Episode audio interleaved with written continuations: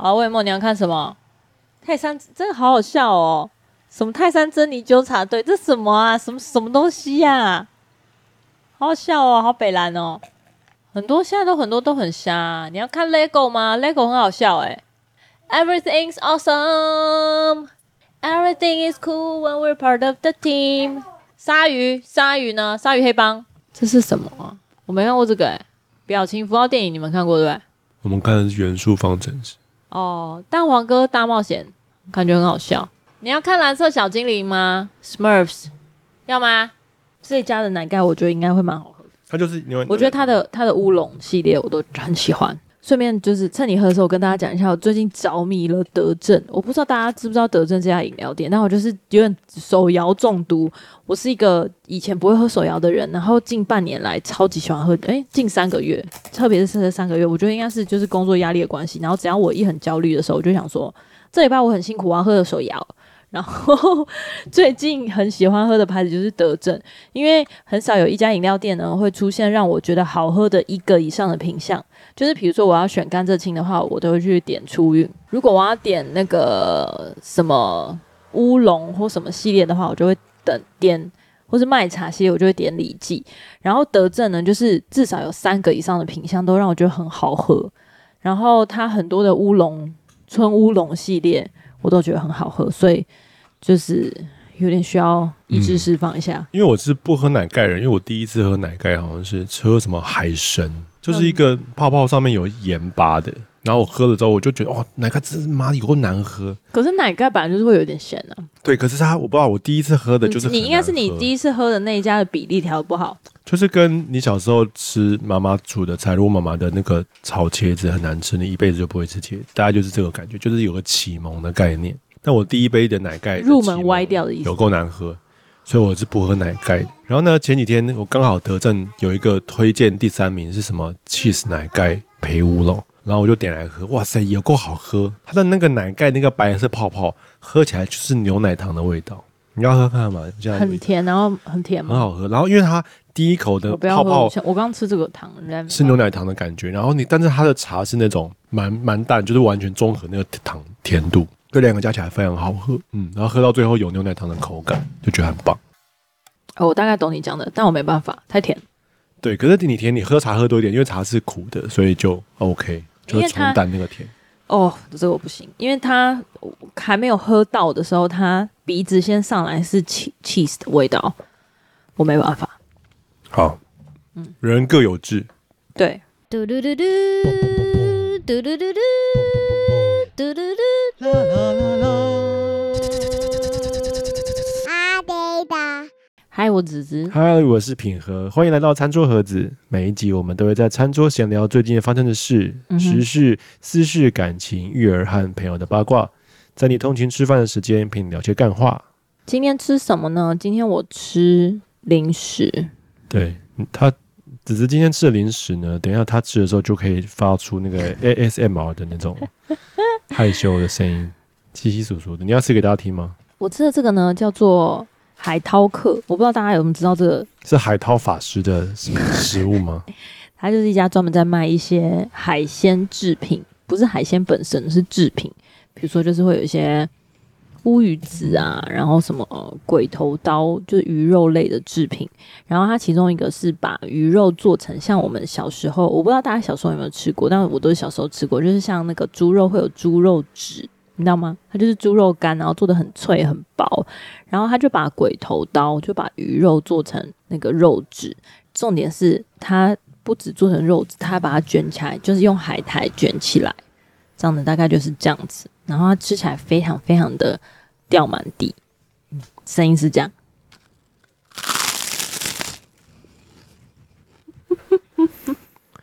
鬼头刀是那个压力大的时候在头发上面会发生的事吗？那是鬼剃头。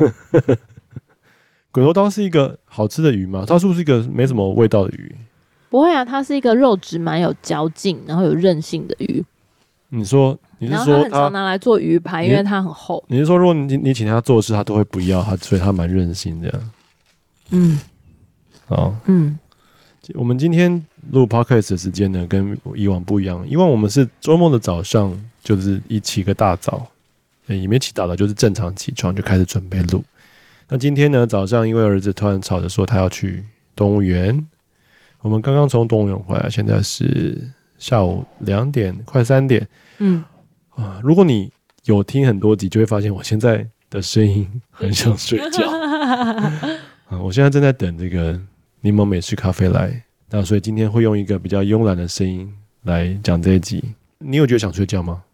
嗯，我觉得想睡觉一个。我觉得在下山，就是我们坐猫缆下来的时候，我在那个时候就非常想睡。然后平和就问我说：“你想睡了？你想睡了吗？那还是我们不要录了？”我就说：“还是可以录啊，因为想睡这件事情就是无时无刻都会发生。因为你下午开会也会想睡啊。”哎，我没有想。然后你可能我没有很常想睡。我很常想睡。自从我就是喝防弹咖啡，然后吃比较低碳的饮食之后，我就比较少想睡的感觉。所以我才觉得说，我现在这个想睡就是很难得，然后跟是因为我们今天中午吃了一些垃圾食物。我觉得吃这个食物有一个，还有就是我觉得你很少就是这么大的，哎、欸，应该说你很现在很偶尔才会有这种运动量。我们没有真的，可是今天没有什么运动量啊。对啊，你你现在的状态就是你只要出去走一走，你就会累。跟大家分享我们今天的运动，我们今天就是早上骑机车，一家三口骑机车到了动物园。然后快要到门口的时候，儿子太开心了，他就扑街。他他真的就是完全就是在动物园的正门口跌倒。对。然后因为刚好动物园正门口是那种很颗粒的石面，然后因为他穿着小短裤，所以他就就累惨。他穿了他最喜欢的小拖鞋，他穿了凉鞋出门，然后就很容易摔倒。然后我们就这样一路走进昆虫馆，因为儿子他在动物园里面，他最想去就是昆虫馆。我们就走进昆虫馆逛了一圈之后。然后走到里面的什么蝴蝶探索谷，又走了一圈。它其实就是一个很亲子、很友善，大概就是走大安森林公园这种感觉，就只只是附近的周围的那个树木很多，然后蝴蝶很多。但是它，我觉得它整体还是有那种就是在践行步道的感觉啦，它就不至于到完全是很人工化。走在快要出来的时候，他就抬头就看到猫空缆车，然后他这个甜蜜的缆车回忆就浮上心头，他就说。我想要坐猫空缆车，水晶车厢是我的最爱。他，对对对，那之前这样这一点我还蛮讶异的，因为我们在他小的时候也没有到很小，就是我们有带他去坐过缆车，然后他有跟学校去坐过缆车嘛。那至少在我的印象里面的时候，他是对水晶缆车很排斥，就是我我的印象有两次搭他都很怕水晶缆车，但没有想到他这次会主动要求要坐水晶缆车。嗯，那我就有一种哈什么你也被社会化了的这种感觉。这个东西跟同侪压力有关，知道吗？就是因为我也是一个没有爱坐水晶缆车人，就是我本身有点小惧高，没有想要坐水晶缆车，这样没有想跟风。然后上一次呢，他们全班就是一起爬山，爬那个指南宫，一路爬到指南宫之后，他们下山的时候呢，就要坐缆车下山。他的同学就每个都说我要坐水晶车厢，然后他那是他第一次坐，然后第一次坐的时候呢，他就。没怎么说话，可是他就一直听他同学说什么，我最爱的是水晶车厢，我都不怕，我都不怕。然后我就说我好怕。然后魏梦那时候没有讲话，但是从那次之后，他就开始说我想要住水晶车厢，他是我的最爱。好，总之就是我们为了要坐猫空缆车上山，所以就是社会化啊。对啦，也是我们为了坐猫空缆车上山就排队排了半小时，然后上去就吃一支冰，然后吃一支，去了一间很难吃的，因为我们两个就是。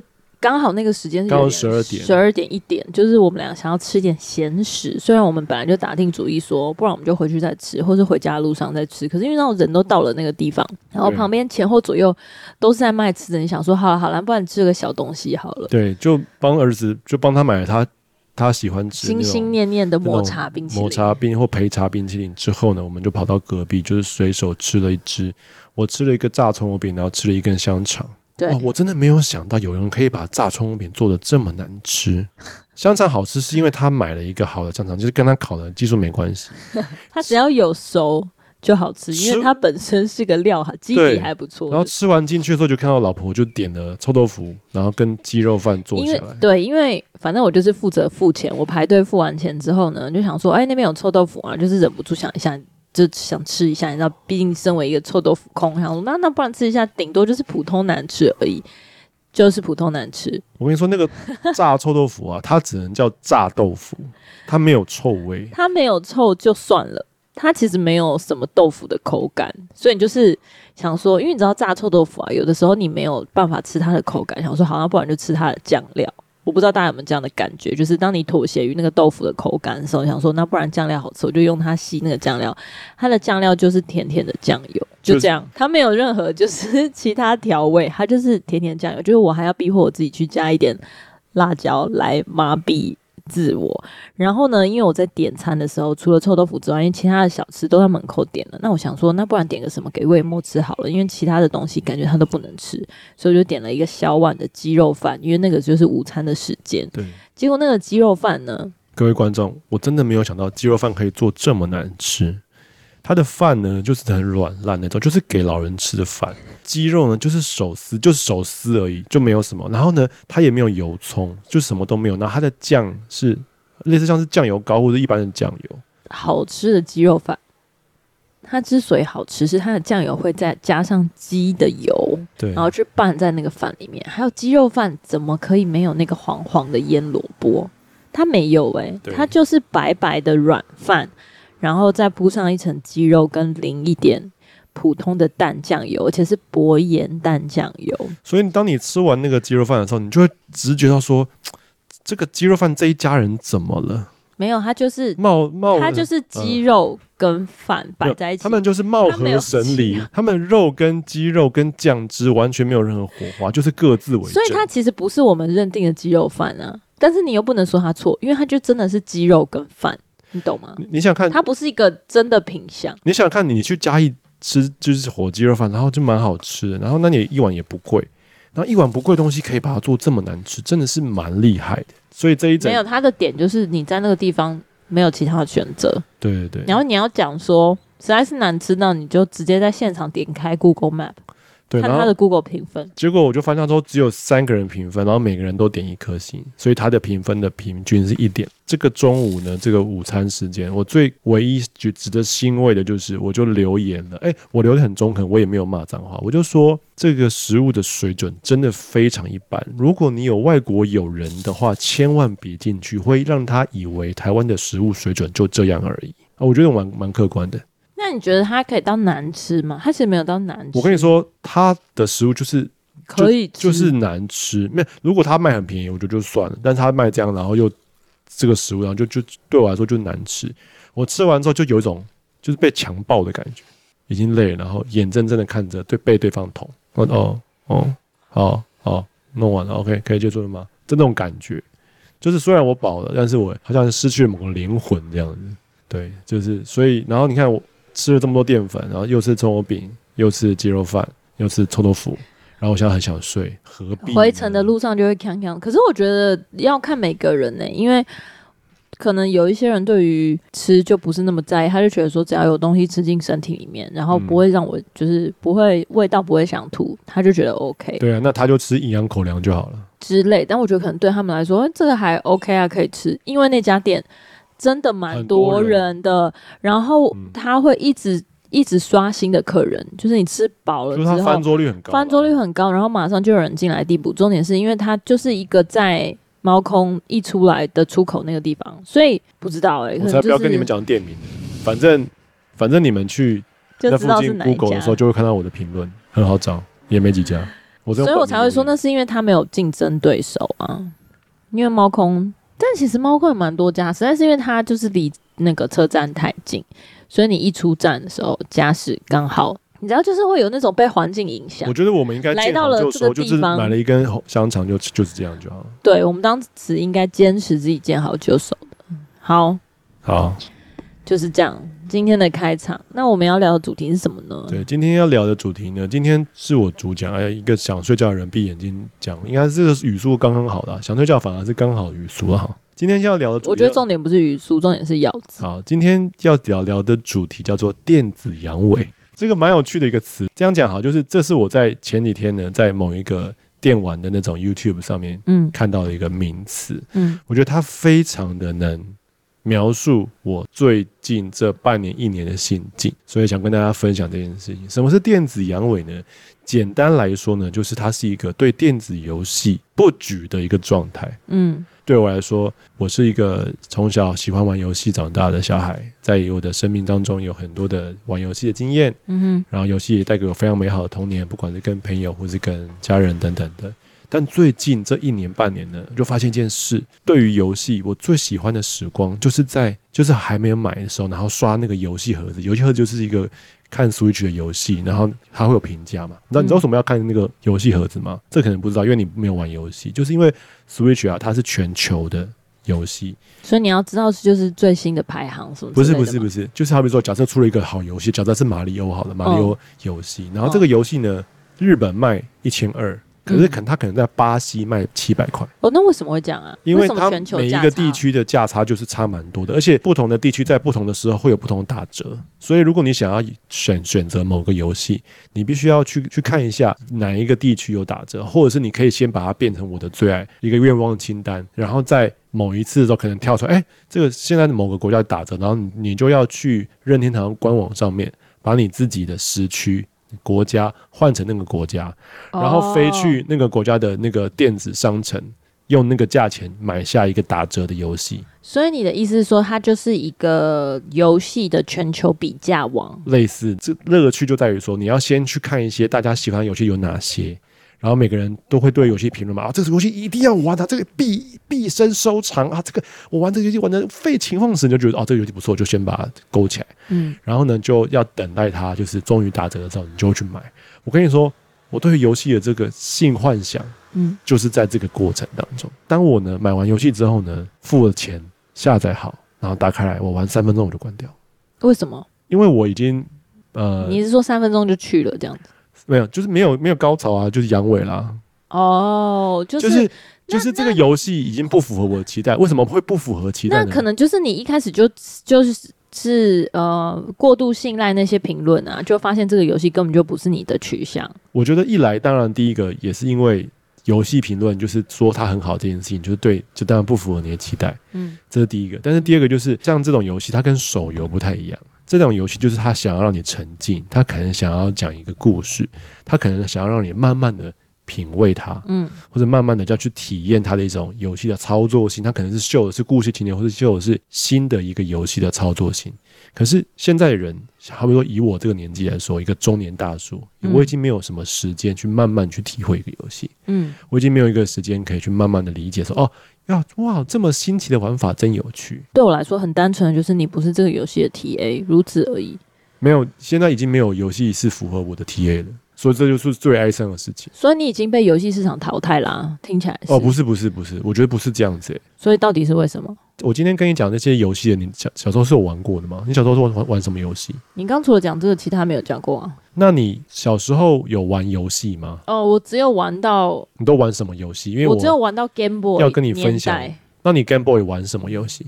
我有点忘记了，哎，就是马里欧那个系列啊。马里欧那个系列，马里欧有哪个系列？我对不起，我的印象不会到这么深刻，我不会记得我小时候每一个阶段发生的事情，嗯、所以我只记得马里奥有几个系列，然后我们就会有不同的卡带这样子玩而已。就你为什么要用这种质问的方式来问我说？那你现在你玩什么是什么？是那是什么？因为我想了解你的游戏历程呢、啊。所以我刚刚就分享的时候，我刚刚就在讲说，我就是最远我记得的，或是最有印象，我觉得游戏这件事情很好玩的，就是到 Game Boy 的年代。哦，Game Boy 很早以前，很早。然后，因为它之后就是其实。Game Boy 之前也有桌机，比如说红白机啊或什么。当它进入 PS 的时候，我就对它丧失兴趣，就是它变成一个我们会去同学家一起玩，或者是说某一些场合，比如说庆生啊或什么，它就是一个娱乐节目，它不会是变成我整个娱乐的主轴，就是哦，我们今天要约去打游戏，它就不再出现在我的生活中。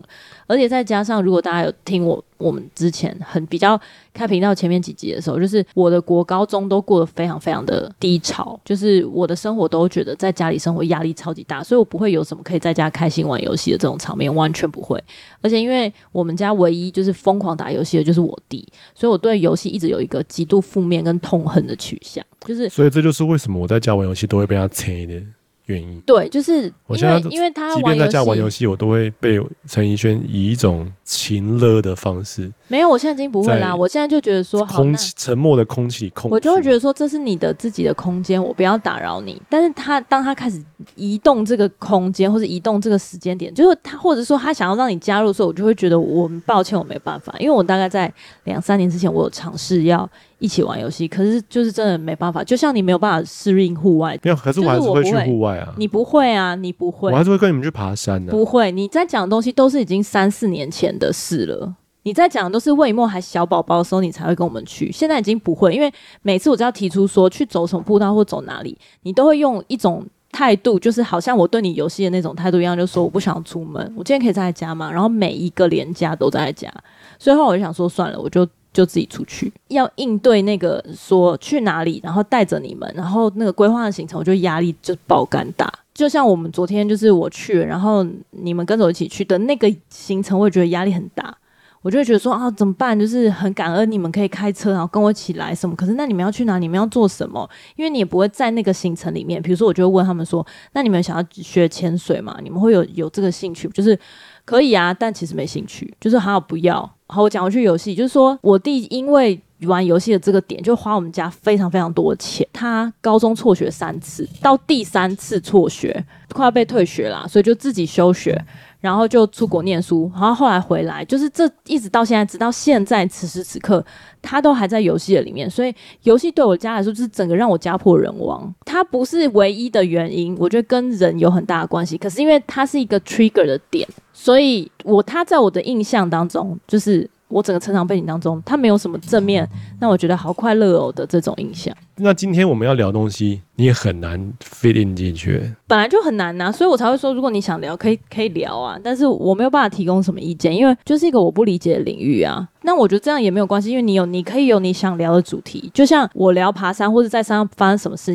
你也是觉得还好。当我在讲一些细节的时候，我就不能假设你可能记得我上上次爬山，然后就把它串在一起，因为你就会说你没讲啊，我不知道啊，那是谁？那个东西就会让我觉得说，到底要讲还是不要讲？因为讲了又没有共鸣。可是不讲又会觉得说，那我这样单方面分享，再讲一些流水账，所以我觉得我大概可以理解那样的感觉，不需要从我这边赢得到什么样的负荷。我觉得就是你想讲你要想这主题就好。我没有要你负荷啦，我会这样问是想要了解到说，那你对于游戏的感受是怎么来，然后跟怎么感受的？好，那我就是我刚对，就是我刚讲的，就是他把游戏当做是一个杀父仇人呢。是没有到这样，差不多就是家破人亡嘛。对对对，那他就是你爸的小三，就这种等级的杀父仇人，杀家庭的仇人。好，那你有游戏跟我完全，我是没有办法认同。啊，那游戏跟我，我觉得情绪是蛮错置的。但是如果你要这样 take away 的话，我是可以。游戏跟在在我的生命上其实也蛮完全相反，跟你的完全相反。对啊，我国小到国中最好的朋友就吴新川嘛。嗯，那小时候，特别是国中的时候吧，国中就变很熟。国中这三年，基基本上我都会去他家玩。嗯，那你刚刚说 Game Boy 到 PS，Game Boy 中间有其实还有很多东西。Game Boy 中间有 Sega，有超人，所以最印象最深刻的应该就是他玩游戏，然后在后面帮他翻攻略，就告诉他哎怎么去才对，然后这个怪物怎么打之类的。他是操作，然后我是出主意的。嗯，在这个。国中三年级时间就玩了很多的那种，那时候日本还是很红的 RPG 的时代，什么《圣剑传说》、什么《太空战士六》啊，《超时空之钥》，嗯，或者是 Sega 有什么什么《皇帝的密宝》，什么《光明与黑暗续战篇二》。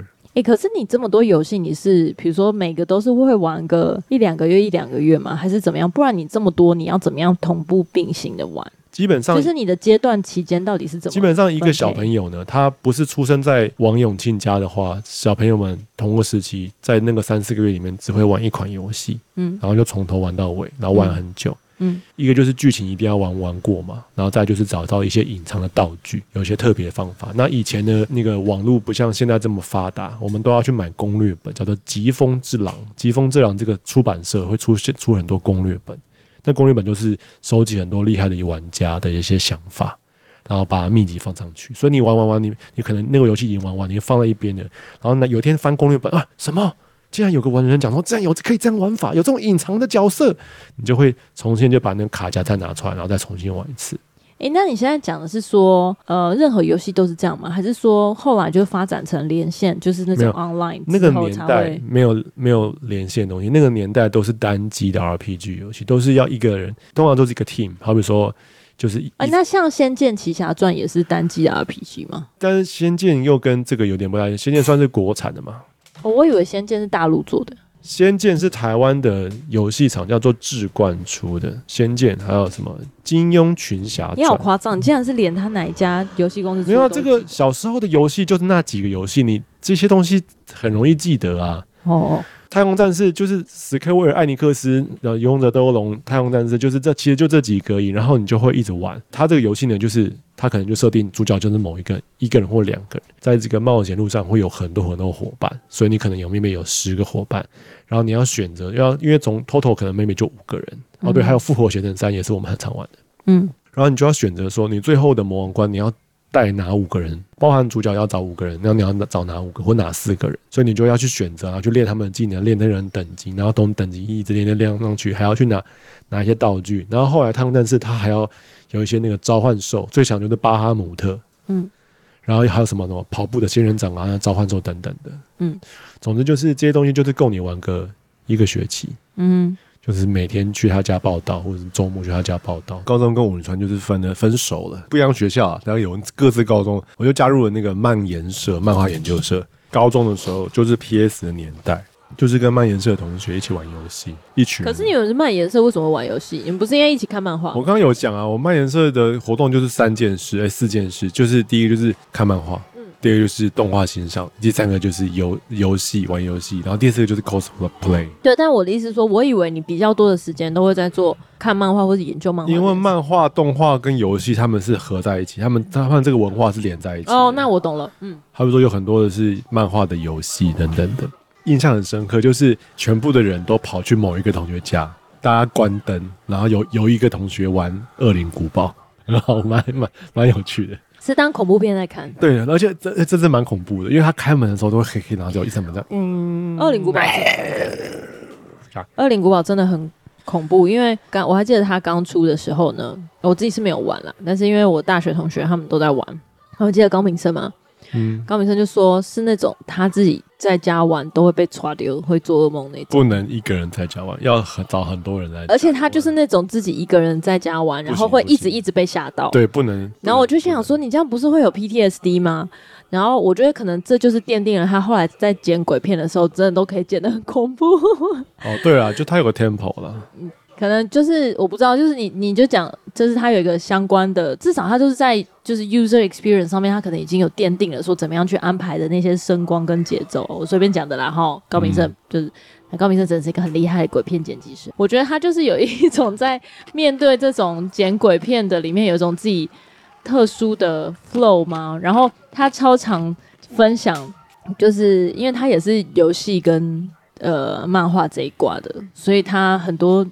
关于这方面的分享，我都有看，我觉得很有趣。嗯嗯，我跟你说，我到现在，因为我以前我平常是不会记这个的，但是因为今天讲的这个，我整个记忆都回来了。我还记得那个时候《恶灵古堡》，你知道《恶灵古堡》它有趣的地方就是，它其实是一个悬疑解谜的动作僵尸游戏。它的故事剧情就是那个城镇遇到僵尸，嗯，然后搜救队其实不知道里面有僵尸，然后就派了一个叫 Leo 一个男生，就是帅帅，长得很像。雷奥纳多年轻时候金头发，然后用那个高郭富城的发型，然后进去救人。讲电影吗？游戏哦，嗯，好。然后进去之后呢，就是一个那种西洋的那种古宅，然后都没有人，嗯。然后你需要去解谜，就是因为它其实是有些机关，你必须要发现一些东西，然后才能打开某个门。它的空间其实不大，可是有很多门一开始是锁起来的，你必须要找到打开它的方法。好比说，我记得印象很深刻，有一个地方就是。就是你会觉得很奇怪，为什么二楼的走道上面有一个阳台，有地方是没有阳台，就没有护手的。嗯，然后才发现说，哦，原来有一个那种大笨钟，你是可以把一推推推推推推到二楼的护手上，然后把它推到地方，然后它从二楼掉下去破掉。嗯，破掉之后，你就可以从残骸里面捡到一把钥匙，然后就可以打开一扇门。哦，所以它结合解谜，就是那种密室逃脱，对，有点像是那个恐怖片。所以为什么僵尸片？所以为什么高明生会被吓到？就是因为他在专注的解谜的时候，然后过个门，然后就有有鬼就跑通冲出来，这样子，嗯，就很可怕。然后我印象非常深刻，就是我们那群漫颜社大家在那个恶灵古堡里面，你要怎么记录你的？档案的，你要你要如如何存档，你知道吗？不知道，就是你要找到色带，打字机用的色带，然后找到某一个台打字机，你就可以哒哒哒哒哒哒哒哒哒哒哒，你就可以存档。所以，如果然后如果你死了，你就可以从存档那边开始。哦，所以如果你找不到的话，你这个游戏就一直没办法存档。你就你关掉打开，你就必须要从你上一次打字机那边开始玩。哦。然后我我现在到现在痛苦，讲到这个的，我就印象很深刻。你知道我们漫研社那时候在干嘛吗？我们漫研社。为了要玩到最，在大家一起抽打自己。我们为了要玩 SS 的那个那个等级，就是他每一个玩你玩游戏玩结束之后，他会给你一个评价，评价越高，你再一次玩的时候呢，你你会给他会给你更更好的更好的奖品奖励。然后我记得最好的评价是 S 还是 A，有点忘了。那那个评价要怎么得到呢？就是从头到尾你只能存一次档。下水道有只鳄鱼会冲出来，你只能存一那一次档，就是在鳄鱼前存一次档，存好档之后呢，走过去，然后在那个长长走道上面，鳄鱼会冲过来。那在一般的模式下面，那个剧情就是你只要逃跑，鳄鱼就追不到你，你要只要在时间内逃跑就可以了。但是如果你要在 S 等级通关，你就必须要拿着枪跑跑跑跑跑跑，然后经过路边的一个气瓶，然后把气瓶踢倒。然后鳄鱼就会为会会为了咬你，不小心咬咬到气瓶，然后就转身打气瓶打一发，然后鳄鱼就会爆炸就死掉。然后在这样的过程里面，然后最后就打绿风，就是最后的魔王是一只就穿着绿色风衣的一个超巨人，好像那个像是中国怪人那么高的巨人。然后你就会把干最好的等级过关之后呢，你在下一次玩的时候，你的物品箱里面就会有一把冲锋枪，然后你就可以呀哒哒哒。就第二次玩的时候，二周目的时候就很开心，这样。所以我们呢，整个漫研社的人都聚集在某个同学家里面，然后他在客厅，然后把灯关掉，大家都在看他如何通 S 级通关。然后就他就是行云流水的走走走，然后他就是爆头爆头。然后恶灵古堡其实最可怕的不是僵尸出现，嗯，他最可怕的就是你子弹不够。哦，就你就会被鞭尸。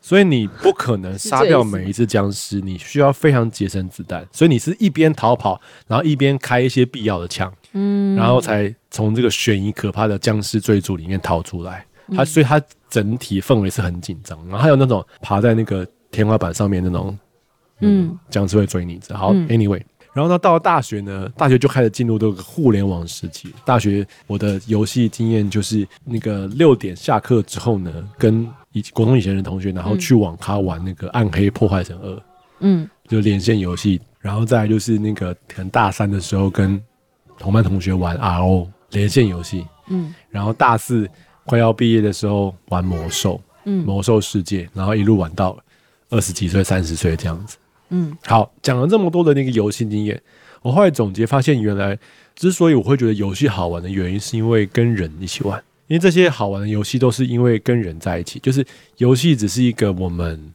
从事的一个共通的东西。哎、欸，可是像魔兽那些东西，你们也会约在一起玩吗？呃，我一开始我玩魔兽的时候是跟同学一起玩，就是跟认识的现实朋友。然后后来玩着玩着，就是因为一些理念的关系，后来就一起玩的人就越来越少。其实一起玩有很多好处，好比说我们都会玩到通宵，就好比说我们可能会打王啊，去打那个推副本啊，然后推到凌晨三点结束，然后四点约出来吃早餐，然后一边吃早餐一边想说，刚刚那个这样这样打还对，就是重新复盘整理。然后检讨，嗯，然后下次再准备做准备，准备再去继续打，嗯，所以就是这个就是一个生活形态吧，嗯，所以我想说的事情，其实游戏真正好玩的地方是那个时间里面是有很多人的陪伴，然后因为玩游戏，所以有很多的不可取代的回忆吧。我还记得那时候前几年我们不是那个疫情封城嘛，三级封城的时候，对。那时候我后来就在家里面就很无聊，于是我就后来跟那个你弟跑去玩《魔兽世界怀旧服》，嗯，就是很久以前的《魔兽世界》，然后他再一次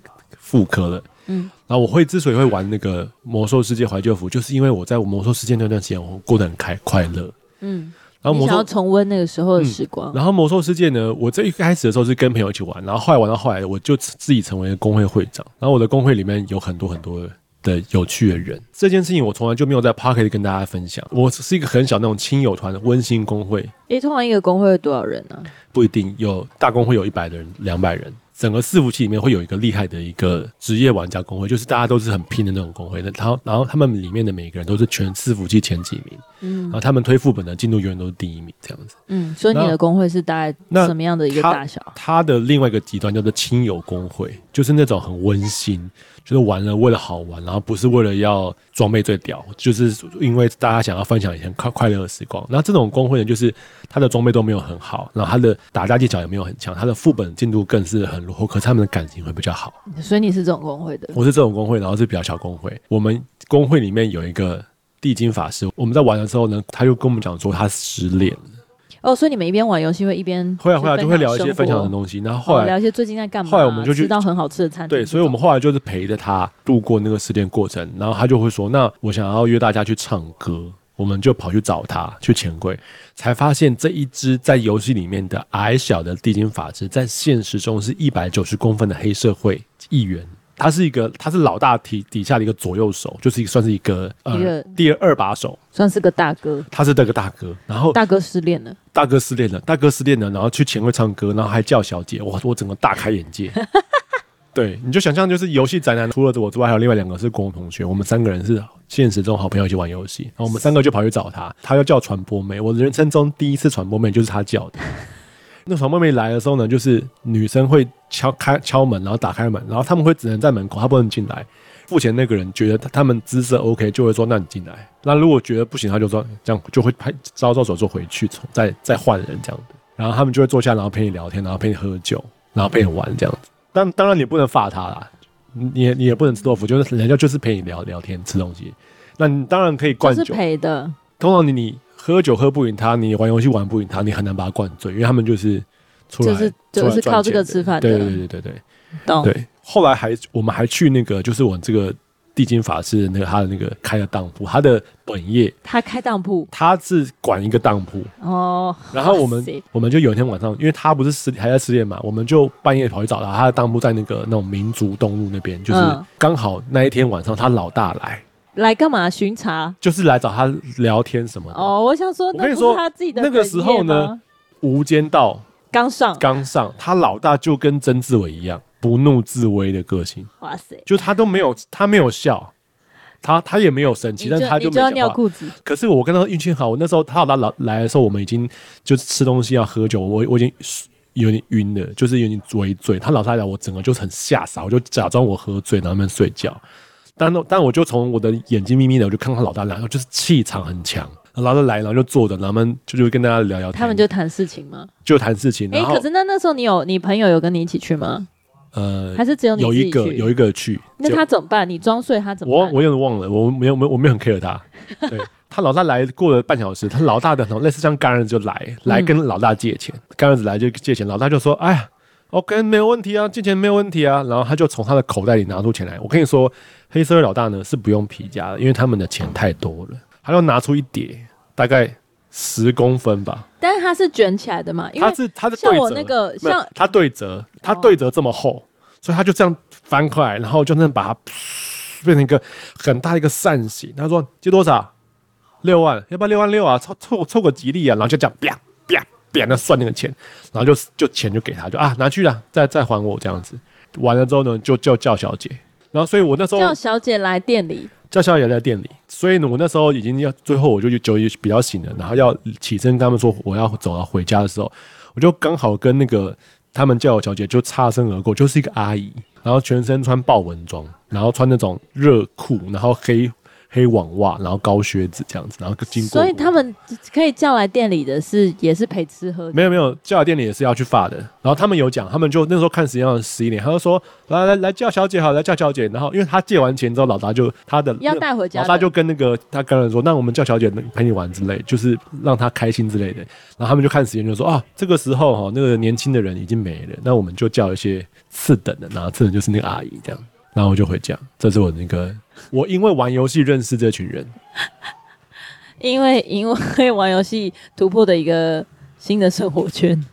对对对，魔兽朋友朋友很久，好像前前后后有可能 maybe 八年十年。然后然后这真的扯蛮远的。讲回来，那时候疫情三级封城，我之所以会回回去玩魔兽世界怀旧服，原因就是因为我在魔兽世界的时候，就是有很多很多很快乐。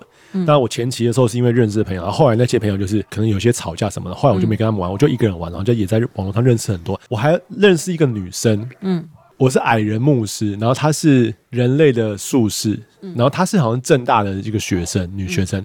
然后那那时候你多大？我二十七八，哎，二十五六岁吧。呃，我二十五二五六岁。嗯，我们俩就有点像是。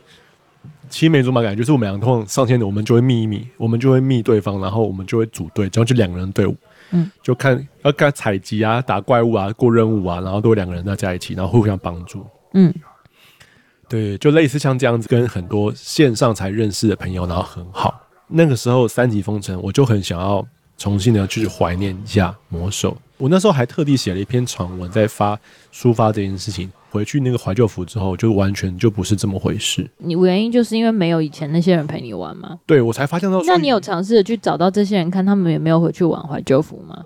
呃，我跟你说，我还真的在怀旧服的，因为怀旧服那个时候的风气，我跟以前完全不一样。怀旧服那个时候已经有 Discord，所以。在怀旧服的那个公屏里面，只要有人吵架，我们就说来呀去 Discord，然后我们全部人都去 Discord，然后听那两人的就开麦吵架，反正很好笑。然后我就我就在那个开麦，我就在那个 Discord 频道群组里面看到一个非常熟悉，就当初玩魔兽世界的某一个就是圣骑士的副会公工会会长的名字。然后我想说哇哇，这个女生她就是以前有来玩，现在还要还要回来玩，类似像这样啦。嗯，好，但是就是过了，嗯。很失望跟很失落，才发现到说，原来我真正喜欢的那段魔兽世界的岁月，是因为跟那群人产生的。而那群人在十年过后的这个怀旧服是不会再出现。而我也老大不小到，我也没有想要重新在网络上再认识一批新的朋友，因为我的身份。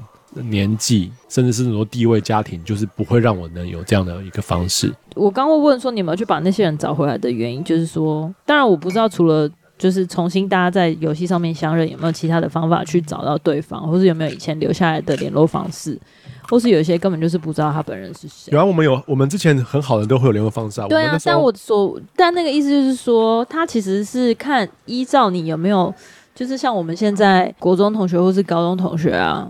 即便是已经不会见面，有些人可能是真的是，比如说二十年，快二十年没见，然后还要约出来的那种尴尬。可是他就是取决于你有没有去采取这个行动，然后问说：“哎、欸，你现在还想要回去玩？”我们以前工会有一个战士，后来真的跟工会里面一个牧师、一个女玩家交往，他们就在网络上面求婚，然后就结婚，然后到现在他们已经结婚一阵子，已经有两个女儿，也很大了。那时候他们结婚的时候，我们都笑说。哇，那以后你们就是生小孩之后，你们就一家可以组五五个人，然后上网打副本。我跟你说，那个时候的玩家会这样想，现在想回想起来就觉得啊，太可笑了吧。第一个就是魔兽世界哪有那么久？第二个就是当你小孩这么大的时候，你还会想玩游戏吗？而且你小孩这么愚蠢，你还要教他怎么补血吗？就我最近跟我小孩玩游戏，他也是真的是就输不起，然后就很又很笨，然后又又说自己很厉害，就然后你又只能故意捉他，要不然他会生气。反正诸如此类，就跟小朋友玩游戏不是一件那么开心的事情。你光是要解释，你就觉得啊，算了算了，我我火都熄了，不要玩好了。就是跟小孩玩游戏有很多问题啊，就是不是大家想那么想。我就是觉得说，忘年之交要一起从事同一个活动，真的是也很不容易。所以我们讲回来，我会去找那些很久以前的老朋友玩吗？当然不会啊。现在大家都有各自的生活，然后他们也没有在玩游戏了，他们有很多的生活上面要面对的事情。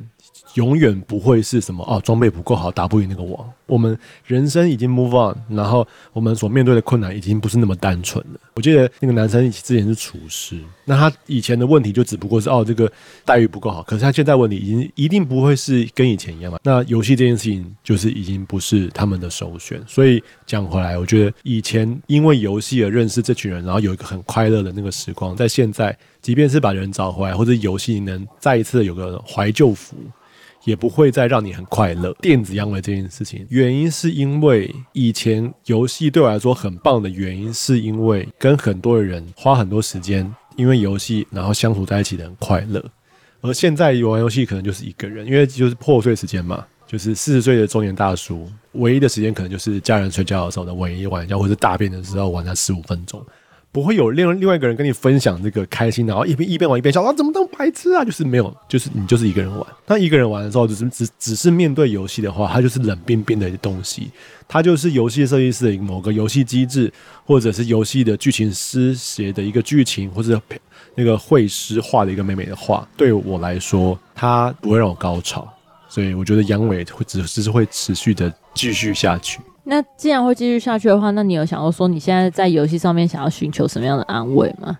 就是你已经你已经说你他没办法给予你像过去这种刺激跟期待，就是你的满足感已经没有办法像以前你对他的期待是这样子了。那那你持续玩下去是就是他给你什么样的？回报嘛，它让你持续下去的动力是什么？比如说现在有又有一个新的游戏出来，你还是会去尝试吗？我觉得现在的游戏比较像是一个一部新的电影，一一部漫画或者是一个新的影集、嗯、一样，它就是一个消遣的一个打发时间的方式。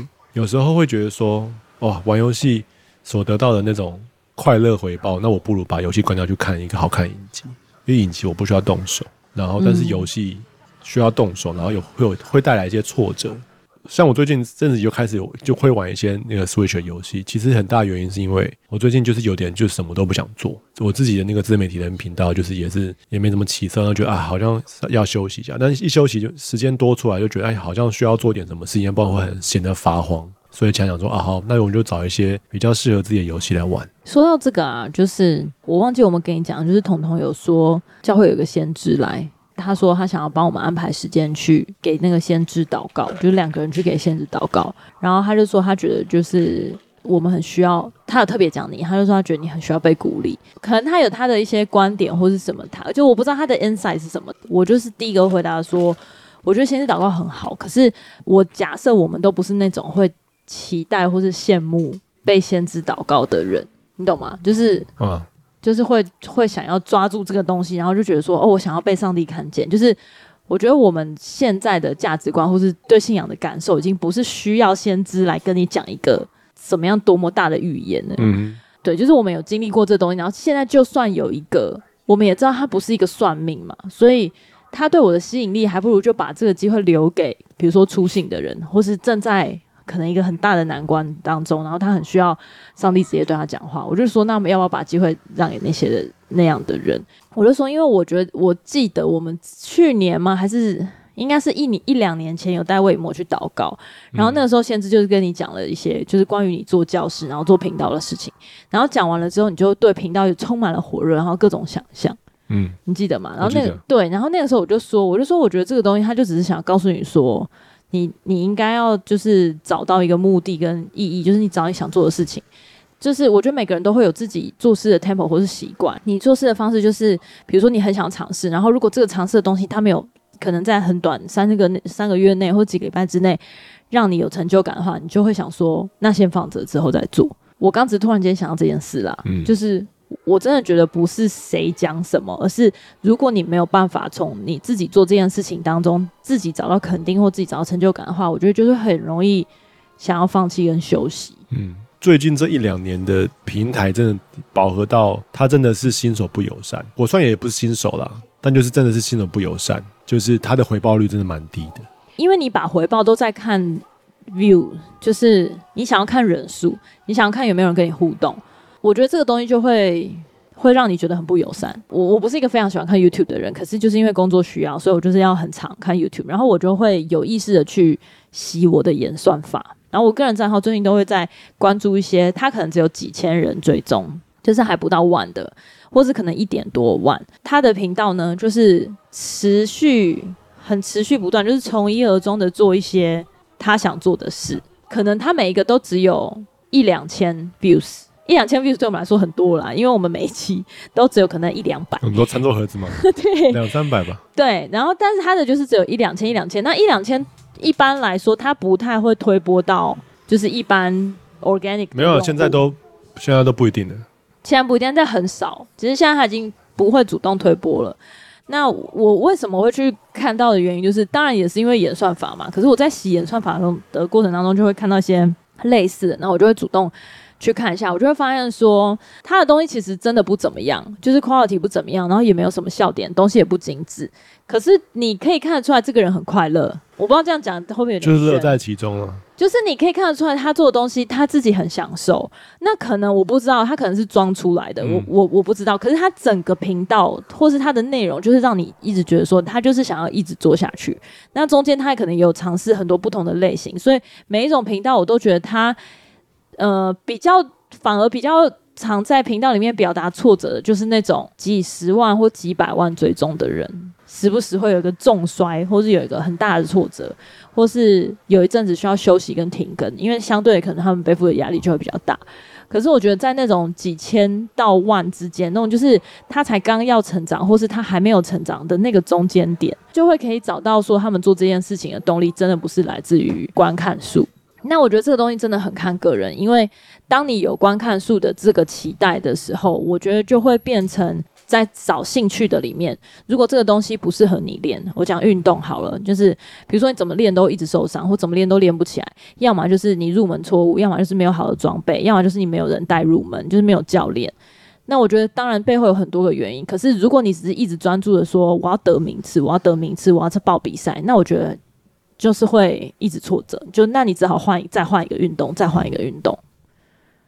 对，我自己感觉是这样啦，所以我觉得，如果你你觉得现在想要休息的话，是不是就可以找到说，那你到底想要喜欢做影片的什么东西，或者是说你想要做教学，或是你想要做以前在录 vlog 的时候那个东西让你快乐的根源是什么？那它不一定是一定要做影片，它可能其他的工作或是其他的内容也有可能有可能达到类似的效果。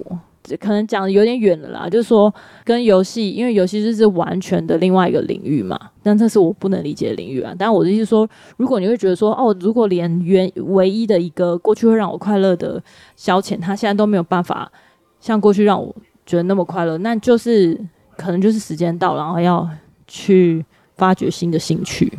的确是，就时间不一样，就好像是我们昨天，我们昨天因为。去这个台中一趟，然后回回去的时候，就跑去那个麦当劳得来速，想说快速的买了晚餐，然后路上是就从台中一路开车回台北。然后我就跟他侄子分享说，小时候因为我们家是一个不太吃外食的家庭，所以对我来说，就吃麦当劳就是一个很幸福的事。所以我后来到从二十岁到可能三十五岁这过程当中，我只要让想要让自己想要犒赏自己的感觉，或者是想要让自己比较开心的时候，幸福感可能就会点个麦当劳来吃。可是这几年。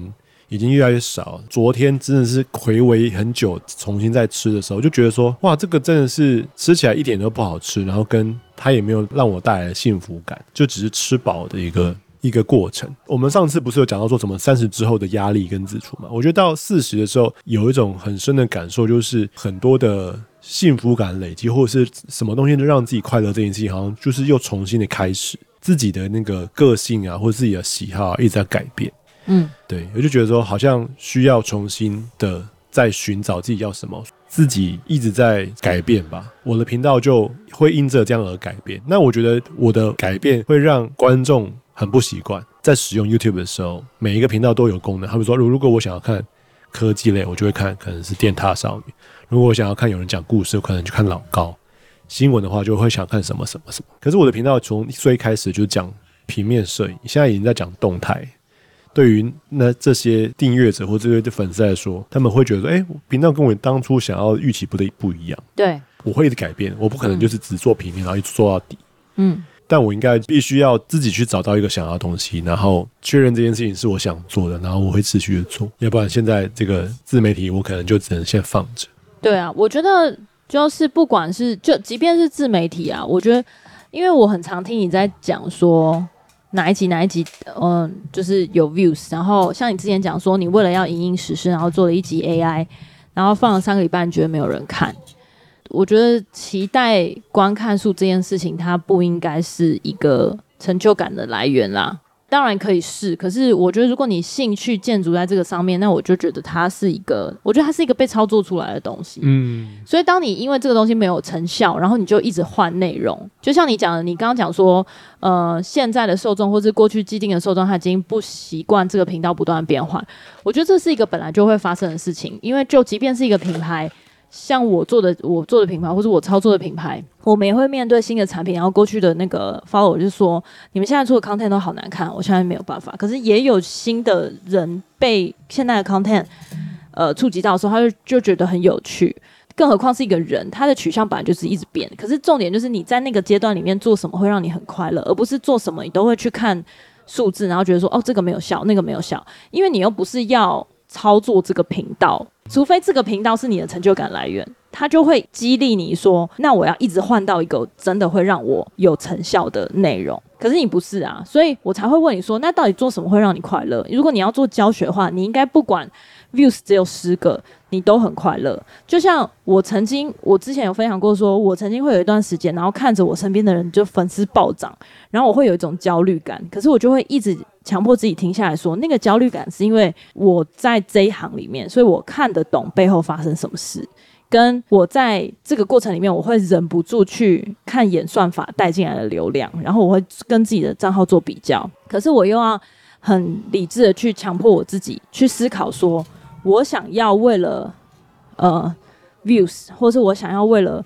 这种 engagement 去迎合这个演算法，所以改变我的账号的内容嘛？但其实不是啊，因为我的账号就不像是我自己懂那些演算法，就你要把它变成一个有功能性的账号，它不是一个生活分享的账号，因为没有人想要知道住在你隔壁的人他今天早上吃什么，他最近改变什么健康饮食，他送小孩上学，就是这件事情，别人的隔壁也会发生，所以就不会有人会关注你的账号来看这件事。可是如果当你这样想的话，他就失去了一个真正让你开心的。做这个账号内容是什么？如果分享生活让你很开心，那不管多少人追追踪，或是现在大家开始退追你，你应该都要很开心才对。当我一直有意识的去提醒这件事情的时候，我的挫折感跟失落的程度就越来越少。那它唯一会让我有失落感的原因，可能是因为好，比如说我现在商业合作，我就会觉得说这个商品明明我觉得很好用，为什么大家不理解？那有可能是因为我表达方式不够好。或者是说这个商品它本身在形象上面不够有说服力，但是这个东西几乎不太，就是挫折失败的经验不太常出现，比较常出现的是我因为真的很喜欢这个商品，成效就超好，因为我很认真做内容，然后这个产品商品。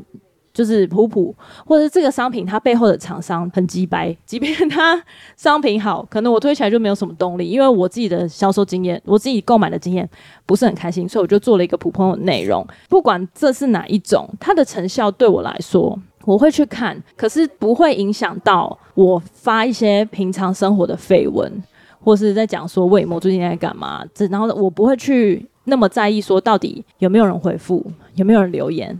多少人看了这个 reels？因为光是分享，然后有一些人跟我讲说：“哎，我家的小孩也是什么的。”果然你不孤单，什么这种就会让我觉得很有趣。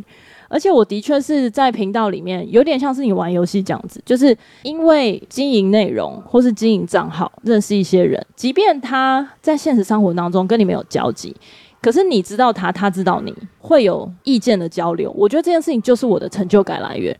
所以，我过去三个月，我的粉丝成长大概十个，可能 可能对于有在做账号的人，会觉得说，我我其实有的时候我会甚至会逆成长。可是你说会不会挫折？其实不太会挫折耶，我已经过了那个会挫折的的点。可是我有时候也会写一些文字去提醒我自己说，不要挫折，不要落入说哦，看到有人 unfollow 你，你就赶快去看最近发生什么事，因为这是我的一个反射的机制。就是想发文没关系啊，他就是这个这个阶段想要看一些别的东西，因为我也会讲啊。就是我这个阶段我已经哦，我受伤没办法运动，我就不要让我自己一直去看那些积极训练的人，因为我会很焦虑。嗯，那我这段时间就是看一些轻松的，看一些美食，或是看一些服装的频道。就是每个人每一个阶段兴趣会不一样，所以你不要用这个别人的兴趣来决定你自己成不成功，或是有没有价值。当我这样想的时候，就算我的粉丝。这几个月几乎没有成长，或是逆成长，就是每个礼拜都会有七到十个人 unfollow，我也觉得还 OK 耶。就是至少有在互动的那些人，我都蛮感恩的。像我在日本调个护照，可能过去合作的一个朋友，他就在日本，他就跟我讲说：“哎，我帮你打电话去你附近的一个警察署，然后我帮你，我我已经确认就是他几点会开门，然后几点关门，然后我确认他可以帮你开证明。”我觉得天哪，就是。还好我有认识你，可是我对，可是我跟他才见过一两次面，然后完全就是因为讨论品牌合作或什么，我们根本就不算是现实生活中的朋友。所以我觉得这个整个过程让我很有成就感，跟他会鼓励我说，在我很忙很忙的时候，我还是想要发一点什么东西，而不是他其实是为了那个我在内容上面跟我这个账号的感情，而不是为了观看数。来给我成就感，我不知道这样你能不能理解，但是我觉得找到这个这个核心是蛮重要。然后这个核心再上一层，就是说，我觉得一个人不应该只有一个兴趣，我觉得他应该要很多种兴趣的里面，因为可能有些人是一个兴趣，比如说像我有个朋友是欧巴，那他户外运动、三铁、越野跑，对他来说就是这这件事情会给他一百分或是一百二十分的兴趣，其他的东西他都会。可能十分二十分，但不是每一个人都是这种类型的。像我的就是，可能我有十个兴趣，然后但是这十个都只有三四十分，三四十分。对，我，我觉得我就是完全不是那种。你要告诉我说你最喜欢做什么事，其实我就讲不出最喜欢的事情，因为我每一种都玩得烂烂的，所以不会有一种事情会让我说我今天可以花六小时没有好后顾之忧，然后投入，真真心没有。没有就没有，你可以去，可能一次先列个二十个清单去尝试看看。不过同时话说回来，我觉得到四十岁之后真的是很难，因为你想到要花的时间、投注的精力跟花的钱，你就会连开始都没有开始就放弃。我觉得有另外一个原因是，也是因为我最近比较少在教学，所以教学影片对我来说就是不知道不知道到底要做给谁。当然是有一些想法想要分享，没有办法想象是有谁想要看。对，就觉得需要再重新的。找到自己喜欢做的事情吧。嗯，哦，不过这个餐桌盒子上面的大家留言有越来越踊跃，然后越来越有人想要留言，蛮好的。我觉得这个有我我有感觉得到，餐桌盒子的确是在成长。但但当然，我们录这个也不是为了要为了要让频道成长啊，就是比较像是我们两个聊天时间。对，这个是必须要常常的提醒自己的。好的，今天我今天随便聊了聊蛮久的。嗯，今天的分享是这样，就从最开始的电子阳痿一直分享到。中年开始的这个快乐危机，应该是这样吧？嗯，那我不知道你们听这一集 Podcast 的听众们，你们的年纪是如何呢？有没有跟我一样有一些？以前是蛮幸福的事情，但是现在已经没有什么感觉，没有什么感受了，是不是也一样继续的要寻求一些新的兴趣？还是你的兴趣可以从一而终，从小到大，然后到现在都可以成为一个你一个幸福啊？如果是这样的话，真的是蛮开心的，真的是很羡慕。对，欢迎留言分享你开心的事情。我觉得它不是我们之前认识的一种，比如说小确幸。他比较真的是发自内心感受到一种满足跟快乐。我之前有写一篇我们在日本山屋的时候啊，就是 我们有一个山友，他说他喝热牛奶，喝热牛奶，对对对，他就是喝热热牛奶的时候会说他觉得好快乐。然后我就说，到底谁会说好快乐啦？就是 应该说热牛奶对于对于我们在当时或是我的认知就会说，他就是个喝个热牛奶嘛，嗯。对，还是说我标准太高？我不知道。可是说当时我们就觉得说，哇，到哎、欸，快乐好容易哦。对你这样说，我就不会用快乐这个字来形容。我知道喝热牛奶很舒服，或是有时候，比如说我喝到一个很开心，手摇或什么，它不会让我真的发自内心想说我好快乐哦。嗯。那我觉得这个东西跟年纪有关，或是跟生活经历、社会历练也有关。就是我们已经没有。我有写过一篇，就是长大后的快乐不是单纯的快乐，但这个东西跟讲说你不是真正的快乐，你伪装你快乐是不一样的哦。我在讲的是说，对，你不是真正的快乐，你不是为了迎合气氛或什么的那个快乐之外，到底做什么事情会发自内心让你觉得好快乐哦？还是你一直停留在小时候那种，就是你要不担忧经济，或是不担忧收入，不担忧养家。不担忧呃感情什么什么的时候，做什么会让你很快乐？因为这不可能发生嘛。所以那个快乐有点像是一种复合的综合的情绪之下，你要找到一件事或者一个状态，它可以在那个你在那个里面胜过全部。我不知道这样讲是不是有点悬？可是我觉得很多的事情，就是你可能这件事情跟你很适合，但是你还没有练到或是熟练到那个程度，它会让你很快乐。举例来说，我可能没有游泳的人可能很难体会，可是我觉得游泳有一点这样，就是你在水中有一种自由度的时候，你会觉得很快乐。我在潜水的时候初期会觉得潜水好难，可是潜水好玩，好玩不见得到快乐。到一个程度，我觉得我没有到很厉害，可是我在水中的某一个时期，就是当我身体状态好，当我那阵子的工作压力很低，我在水里面的那个某几个 moment 会让我觉得好快乐，然后醒来之后。精神状态也很好，体能也很好，然后那一阵子就是睡眠作息很正常啊，吃的东西也很好，就那个状态会让我觉得好快乐。我可以面对工作压力，我可以面对家庭，我可以面对什么？可是不代表你没有任何的烦恼才叫快乐。就是哦，我今天就是我的户头里面的钱用不完，然后不知道需要做什么，那不然就就是拿一笔钱来创业好了。我觉得不是这种，每一种人都会有不同的快乐来源。那。的确是随着年纪会越来越难。那到底什么让你可以有那个那个 moment，会让你说出好快乐？我觉得这个是大家可以想一想的，或者是说，是不是真的很久没有这种快乐的感觉？因为我觉得我很久没有了。在我听到博任说喝牛奶好快乐的时候，我想说话好羡慕我，因为我不喜欢喝牛奶，所以我感受不到喝牛热牛奶的快乐。期待大家分享留言，这期就这样喽，拜拜，拜拜。